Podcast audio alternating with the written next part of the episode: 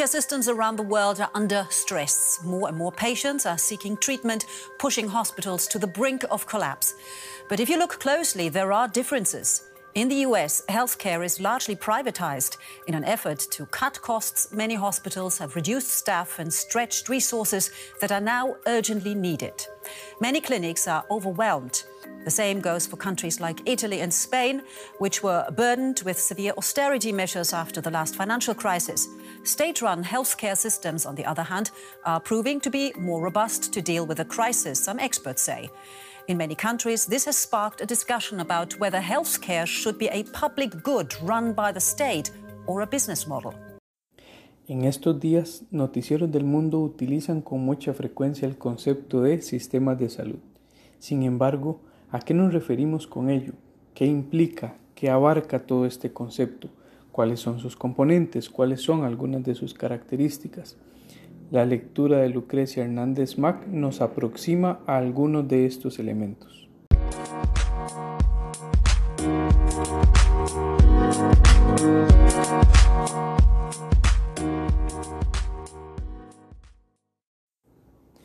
En el episodio de hoy estaremos trabajando con la lectura que se titula Sistemas de Salud, un marco conceptual elaborado por Lucrecia Hernández Mac para ubicar un poco el, documento quizá tendríamos que situarnos en el contexto centroamericano y en el interés de Guatemala por perfilar la orientación que, debería tener su, su sistema de salud y para ello entonces reconstruye un marco conceptual.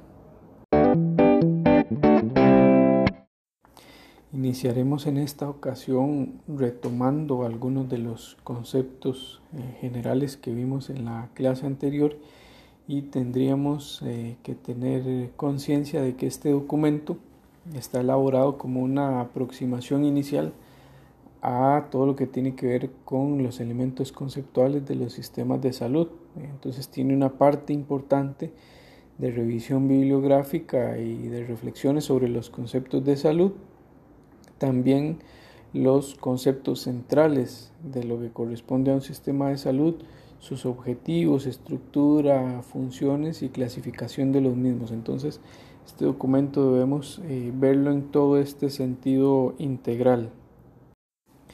La primera sección del documento eh, tiene que ver con los conceptos de salud y enfermedad eh, que se encuentran subyacentes a los sistemas de salud.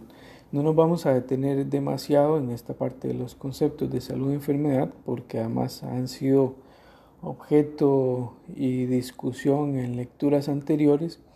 Aquí lo que tendríamos que ubicar como antecedente para los sistemas de salud es que estas nociones que tiene una sociedad sobre la realidad que vive y además sobre los procesos de salud y enfermedad resultan de gran importancia esto porque van a modelar los tipos de respuestas, las estrategias y las prácticas de intervención que tiene un sistema de salud. Eh, es decir, que las acciones sobre la salud de enfermedad dependen mucho de la forma en la que se comprende y se explica esta. Recordemos que había un concepto que se colocó desde la primera clase y es eh, el concepto de respuesta social organizada. ¿verdad? Si los sistemas de salud son una respuesta social organizada, significa que la forma en la que se entiendan los procesos de salud y enfermedad van a determinar ese tipo de respuesta que se genera. Entonces esto es importante que lo tengamos presente. Entonces en este apartado la autora desarrolla múltiples formas y todas parte de las discusiones que ya nosotros hemos visto eh, hemos visto en clase y bueno por lo tanto no nos, no nos detendríamos a ella. Pero eh, es importante destacar que la autora hace una, una reflexión exhaustiva sobre el concepto de salud e enfermedad que por supuesto eh, tiene gran relevancia para la discusión que va a generar en el apartado siguiente. Ya en el segundo apartado, eh, Hernández Mac profundiza en los elementos conceptuales de los sistemas de salud. Y entonces empieza señalando que ante las condiciones de salud de enfermedad, todas las sociedades humanas desarrollan alguna respuesta eh, que se inicia en el momento en el que estas condiciones de salud o enfermedad se reconocen como una necesidad. Y entonces podríamos decir que, eh, que además la salud de una población está determinada por las necesidades y problemas derivados de su forma de reproducción social y también por las respuestas sociales a dichas necesidades eh, y problemas. Recordemos un concepto que hemos trabajado en otros momentos y que tiene que ver con que eh, los sistemas de salud reflejan los elementos culturales, políticos, económicos, sociales de un contexto. Entonces, esto no va a escapar, eh, la forma en la que se conceptualizan los sistemas de salud no va a escapar a toda esta realidad y por eso es que la autora inicia planteando, eh, planteando estos elementos. Entonces, en el interés por reducir la magnitud o el impacto de estas, eh, de estas condiciones sobre el perfil de salud, se desarrollan acciones de salud eh, y de bienestar. Entonces volvemos a ubicar este concepto de respuesta social organizada que la autora lo define como, como que esta respuesta encuentra su vehículo principal en los sistemas de salud, eh, siendo necesario señalar que históricamente gran parte de la respuesta social de la salud ha estado eh, relacionada íntimamente al hogar. Posteriormente esta, eh, esta, respuesta sale un poco del hogar y entonces empieza a dar la participación de diferentes actores, eh, entre ellos instituciones, la población, y finalmente esta respuesta social se va configurando progresivamente en un sistema de salud dinámico y cambiante dentro del contexto histórico y social. El primero de los elementos tiene que ver con los objetivos de los sistemas de salud. En, esta, en este planteamiento, la Organización Mundial de la Salud ha definido tres objetivos fundamentales que persiguen los sistemas de salud. Eh, el primero de ellos, mejorar la salud de la población a la que sirven, eh, segundo, responder a las expectativas de las personas, de las personas. Y tercero, brindar protección financiera contra los costos de la mala salud. Eh, sí debe tenerse claro que el fin último del sistema de salud es mejorar las condiciones de salud de la población y por tanto eh, no basta con la prestación de servicios de salud, sino que se requieren de mayores esfuerzos para identificar el verdadero impacto de las estrategias y las acciones sobre la mejoría eh, en el bienestar colectivo. Entonces aquí se van a entrecruzar con otros sistemas que vamos a señalar un poco más adelante, educación, economía y demás. El segundo elemento de interés que destaca Hernández Mac, ya específicamente en lo que se refiere a sistemas de salud, tiene que ver con las definiciones. Entonces, cuando nos preguntamos sobre qué es un sistema de salud, eh, tendríamos que entenderlo como una respuesta de una sociedad que ante su contexto social y condiciones de salud muy particulares, recordemos esto, muy particulares a su realidad, construye estructuras heterogéneas, dinámicas y cambiantes y en cuyas interrelaciones eh, hay una resultante en la organización y asignación de funciones y recursos. Además, en la generación de conocimientos, conceptos, instrumentos, acciones y prácticas que tienen como propósito promover, mantener o restablecer la salud. De nuevo retomemos aquí el concepto de respuesta social, respuesta social organizada. Entonces, eh, la forma en la que se conciben los sistemas de salud dentro de un contexto, eh, tenemos que tener claro que no surgen de manera espontánea. Todo lo contrario, más bien se van eh, construyendo, configurando, elaborando a partir de procesos sociales eh, que pueden incluir, entre otros elementos, un devenir histórico, político, económico, social y cultural de una sociedad. También esto que habíamos señalado antes, sobre el concepto de enfermedad, así como otros valores y concepciones subyacentes, ya sea de forma explícita o implícita. Eh, también las condiciones de salud, los conocimientos y paradigmas científicos y los recursos económicos, tecnológicos y humanos con los que se cuentan. Entonces, veamos que el sistema de salud es un resultado de todos estos elementos que suelen construirse en un largo proceso, largo término, ¿verdad? De acumulación de instituciones eh, o de ausencia de instituciones, ¿verdad? Que también puede, que también puede suceder pero usualmente son procesos de largo, eh, de largo alcance, de larga duración.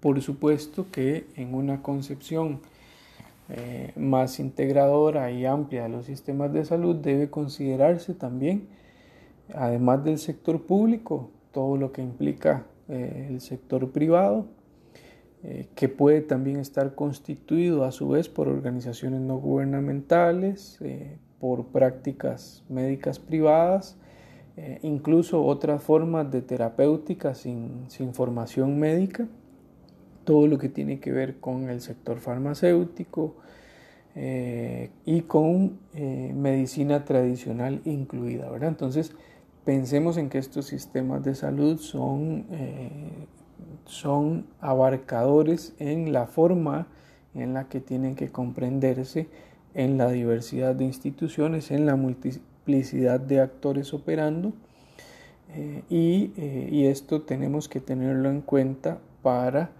luego los momentos en los que se discute organización, financiamiento y demás, pero de momento tenemos que pensarlo en esta concepción ampliada de los sistemas de salud.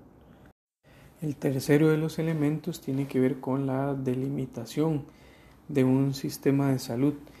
Y la autora lo que plantea es que los análisis sobre los sistemas de salud necesitan una delimitación que contenga la finalidad y objetivos, la estructura y elementos que los componen y las relaciones que se dan entre estos y así permitir la clasificación y estudio de los sistemas de salud existentes. Entonces, esta delimitación de un sistema de salud se realiza al reconocer cuáles son las relaciones y estructuras que lo integran. Y en este sentido existen diversos enfoques, más o menos incluyentes, eh, con más o menos componentes y eh, estas delimitaciones tenemos que también tenerlas en cuenta para los momentos en los que se hacen análisis o estudios sobre sistemas de salud. El cuarto de los apartados tiene que ver con las funciones de los sistemas de salud. Entonces, lo que se señala es que independientemente de la estructura, el diseño o el desempeño de los sistemas de salud, van a existir unas funciones que son generales y que son ejercidas por los sistemas de salud. Eh, en el inciso A podríamos señalar la prestación de servicios, inciso B el financiamiento, Inciso C, generación de recursos y de rectoría. Tomando en consideración que cada uno de ellos es amplio por sí mismo, entonces vamos a irlos abordando de forma eh, paulatina y progresiva cada uno de ellos.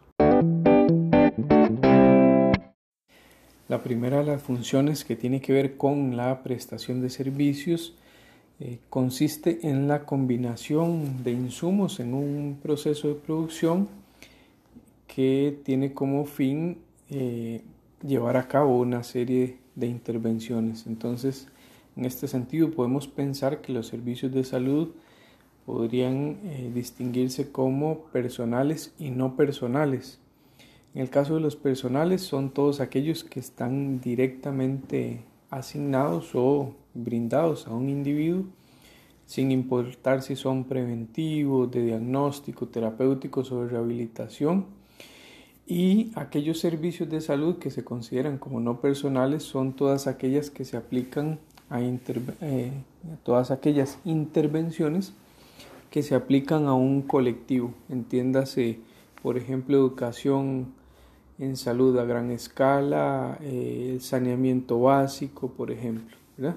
Entonces, la segunda de las funciones que tenemos sería el financiamiento, la cual comprende los procesos mediante los cuales se recaudan los ingresos de las fuentes primarias, entiéndase fuentes primarias como hogares, empresas, eh, individuos incluso, ¿verdad? Y secundarias, eh, fuentes secundarias como por ejemplo los gobiernos, eh, organismos donantes, financiamientos externos, etc. Tanto estas fuentes primarias como secundarias se acumulan en fondos mancomunados eh, recordemos aquí esta idea de la, de la caja común, ¿verdad? Esto, a esto se refiere. Y se asignan a las actividades de prestación de servicios, es decir, el, pago a, el pago a proveedores. Entonces, como parte de los mecanismos básicos para, ya sea para movilizar o recaudar fondos, se encuentran, por ejemplo, los pagos en efectivo, eh, el seguro voluntario en función de los ingresos, eh, seguro voluntario en función del riesgo, seguro obligatorio, impuestos generales, impuestos específicos, donaciones de organizaciones no gubernamentales y transferencias de organismos donantes. Entonces veamos que hay una, eh, hay una pluralidad de posibilidades de financiamiento. Eh, es importante indicar que los recursos, eh, los fondos obtenidos cuando pasan por una, por una integración o una mancomunación en donde los fondos se acumulan en beneficio común de los participantes, esto significa que los recursos financieros no se encuentran vinculados a un contribuyente en concreto eh, y que todos los contribuyentes comparten el riesgo el riesgo financiero. Y otro concepto que aparece acá tiene que ver con la compra. La compra se refiere al proceso a través del cual los ingresos acumulados en los fondos mancomunados, ¿verdad? En esta caja, se utilizan para pagar a proveedores institucionales o individuales para proporcionar una serie de, de intervenciones.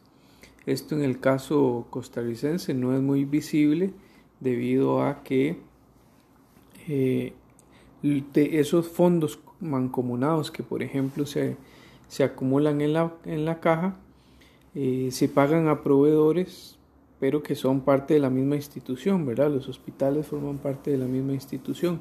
Sin embargo, han existido también eh, proveedores que son externos a la institución, por ejemplo, la UNIVE en algún momento cuando estuvo eh, brindando atención en salud, también la Universidad de Costa Rica, algunas cooperativas como por ejemplo la de Barba. Entonces, este, esta lógica de pago tiene que ver con que puede darse tanto a proveedores externos como a proveedores institucionales. Eh, el tercero de, los, de las funciones es la generación de recursos y aquí lo que se indica es que los sistemas de salud no se limitan únicamente a, eh, a ser instituciones o que financian o prestan servicios, sino que también incluye a todas las organizaciones que producen insumos para esos servicios. Por ejemplo, eh, recursos humanos, capital físico, eh, bienes consumibles y conocimientos, ¿verdad? Entonces, aquí habría que entender que, por ejemplo, las universidades también forman parte de estos sistemas de salud en tanto generan recursos humanos que luego van a ser, que luego van a ser utilizados. La cuarta de las funciones tiene que ver con la rectoría y eh, este es uno de los elementos centrales ya que esta función supone que hay que definir las políticas y las reglas del juego para todo el sistema de salud. Recordemos que habíamos dicho que podía ser heterogéneo, dinámico, ¿verdad? Y para eso se necesitan eh, lo que se denominarían de forma muy general reglas de juego, ¿verdad? Y entonces acá se encuentra dentro de la rectoría la regulación tanto en lo financiero como en la calidad asistencial, así como en muchos otros procesos. Es importante indicar que esta rectoría debe considerarse como la función, una de las funciones más importantes. ¿Por qué? Bueno, primero porque su desempeño afecta directa o indirectamente el logro de cualquier eh, de cualquiera de los objetivos del sistema y la segunda porque es una función irrenunciable del Estado, es decir, es responsabilidad del Estado asumir este proceso de rectoría. Entonces, este control del Estado va a depender mucho de eh, cuáles y, cuánto de las funciones llegue a desempeñar. ¿verdad? Pueden existir estados de mayor o menor intervención. Y entonces esta, eh, esta participación del Estado eh, variará también en los distintos eh, en los distintos contextos en los que en los que se opera. Hay un elemento importante acá que señalar en relación con con que esta función de rectoría no puede dejarse en manos del mercado eh, principalmente porque la salud es un mercado que exhibe imperfecciones. en eh, términos eh, económicos es lo que podría decirse como un mercado imperfecto. No vamos a profundizar en, en estos elementos, pero una de, estas, de las características es que hay una asimetría de información entre quienes producen y quienes consumen, ¿verdad? No, eh, una persona que acude a un servicio no necesariamente maneja la misma información que manejaría un profesional en salud y esto podría hacer posible que, eh, que se dé una demanda inducida por la oferta, es decir, que, que los profesionales en salud induzcamos a la persona a consumir algo que en realidad no requeriría. Eh, otra característica que tiene que ver con esta imperfección es que en el mercado de la salud los beneficios no son necesariamente individuales, sino que también tienen efectos positivos en un sentido más amplio, como por ejemplo la familia, la comunidad, el, resto del colectivo. Y, este, y entonces esto también se destaca como, eh, como el hecho de que en tanto los beneficios de la atención a la salud son sociales, por lo tanto entonces los costos también tendrán que distribuirse entre la totalidad de los miembros de la sociedad. El tercero de los apartados de la lectura tiene que ver con el análisis y clasificación de los sistemas de salud. Eh, esto permite que, por ejemplo, cuando se realizan estudios eh, sobre sistemas de salud, dado que existe una diversidad de enfoques, énfasis, categorías y metodologías, dependiendo por supuesto de los autores y de los objetos de estudio, eh, es importante que hayan algunas formas de, clasificación. Algunos de los análisis, por ejemplo, eh, giran alrededor de servicios, de los servicios de atención y sus prestadores, del tipo de financiamiento que se utiliza, de la participación del Estado y eh, sobre todos estos aspectos, todas estas categorías, se construyen propuestas para clasificar los sistemas de salud. Eh, por ejemplo, uno de ellos tiene que ver con los subsistemas de un sistema de salud, que es la propuesta de, la propuesta de Milton Romer, que, eh, que incluso nosotros la trabajamos en la, en la lectura anterior otro es el de Milton Terris, que tiene que ver con los sistemas básicos de, atención de medicina. No, no, es necesario que nos detengamos en todos, en todos ellos. Eh, las tipologías, por ejemplo, de sistemas de salud que utiliza eh, Gómez Camelo, que es otra de las que aparecen acá en el texto de Lucrecia Hernández.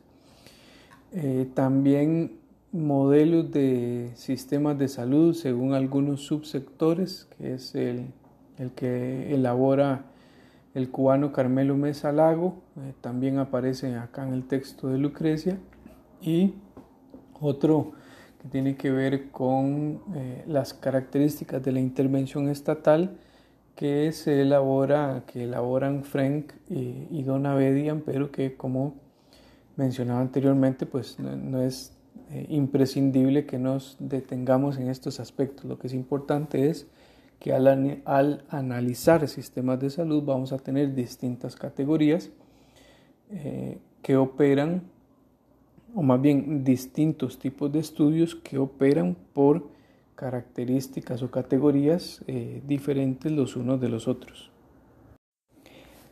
Ya hacia el final de la lectura, los planteamientos que hace Hernández tiene que ver con la, población como un elemento activo del sistema.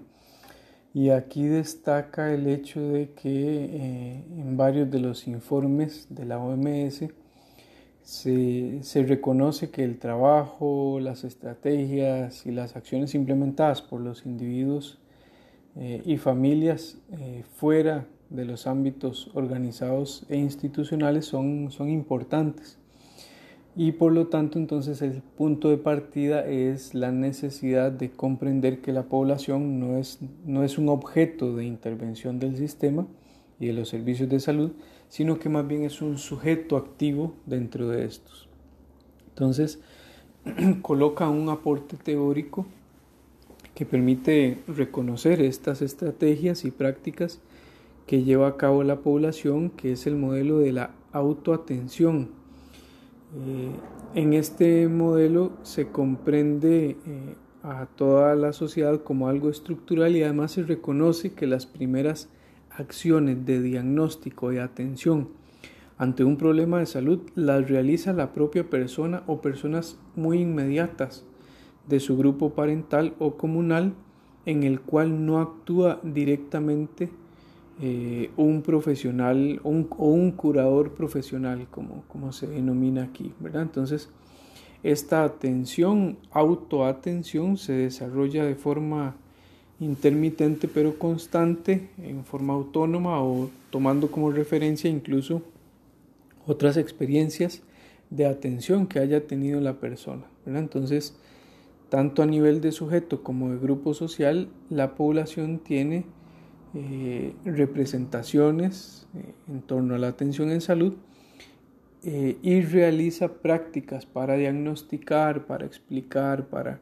atender, controlar, aliviar o prevenir, solucionar distintos, distintos problemas de salud, ¿verdad? Entonces, en un sentido amplio, la autoatención se refiere a todas aquellas formas de atención que se requieren para asegurar la reproducción biosocial de los sujetos y de los grupos, especialmente en el ámbito doméstico.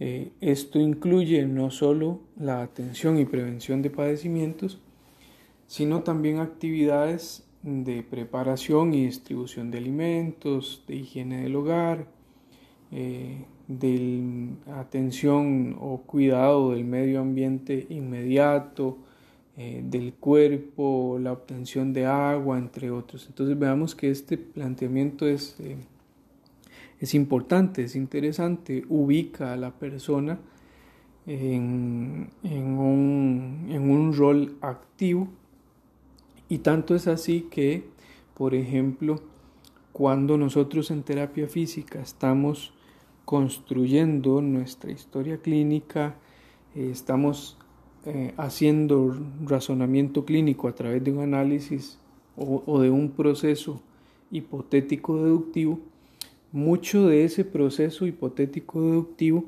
se genera o se construye con, eh, con la persona. Para nosotros va a ser muy importante eh, los, las, las características del dolor que refiere a la persona, los momentos en los que hay molestia, las actividades de la vida diaria que le resultan difíciles de ejecutar, la funcionalidad que, le, queda comprometida en, un, en, una, en, un determinado, en una determinada alteración musculoesquelética. Entonces veamos que, este, que esta autoatención no solo coloca a la persona como, una, como un actor relevante de, de, activa participación, sino eh, que también es importante esa interacción que se da entre los profesionales en salud y las personas en el proceso de construcción de, em, de lo que está aconteciendo en, una, eh, en un proceso de atención de salud de enfermedad de alguna alteración musculoesquelética. Ya al finalizar la lectura, Hernández plantea las acciones y alcances de los sistemas, indicando que pueden reconocerse distintas estrategias de intervención. Eh, por ejemplo, una clasificación organiza acciones y estrategias de intervención en grandes grupos, por ejemplo, acciones predominantemente de promoción, acciones predominantemente de prevención y acciones predominantemente de curación y rehabilitación. Y plantea que además cada estrategia de intervención combina este tipo de acciones. Entonces, estos conceptos que ya habíamos visto en lecturas iniciales del curso también se retoman acá en el sentido de que eh, las acciones que se ejecutan desde los sistemas de salud tienen que ver eh, con estas acciones predominantes y que finalmente es una combinación de tipos de acciones, es decir, no hay, no hay una única forma o pura de ejecutar una acción de promoción, sino que, que se combinan con elementos de prevención y también de curación y rehabilitación en un mismo proceso de atención.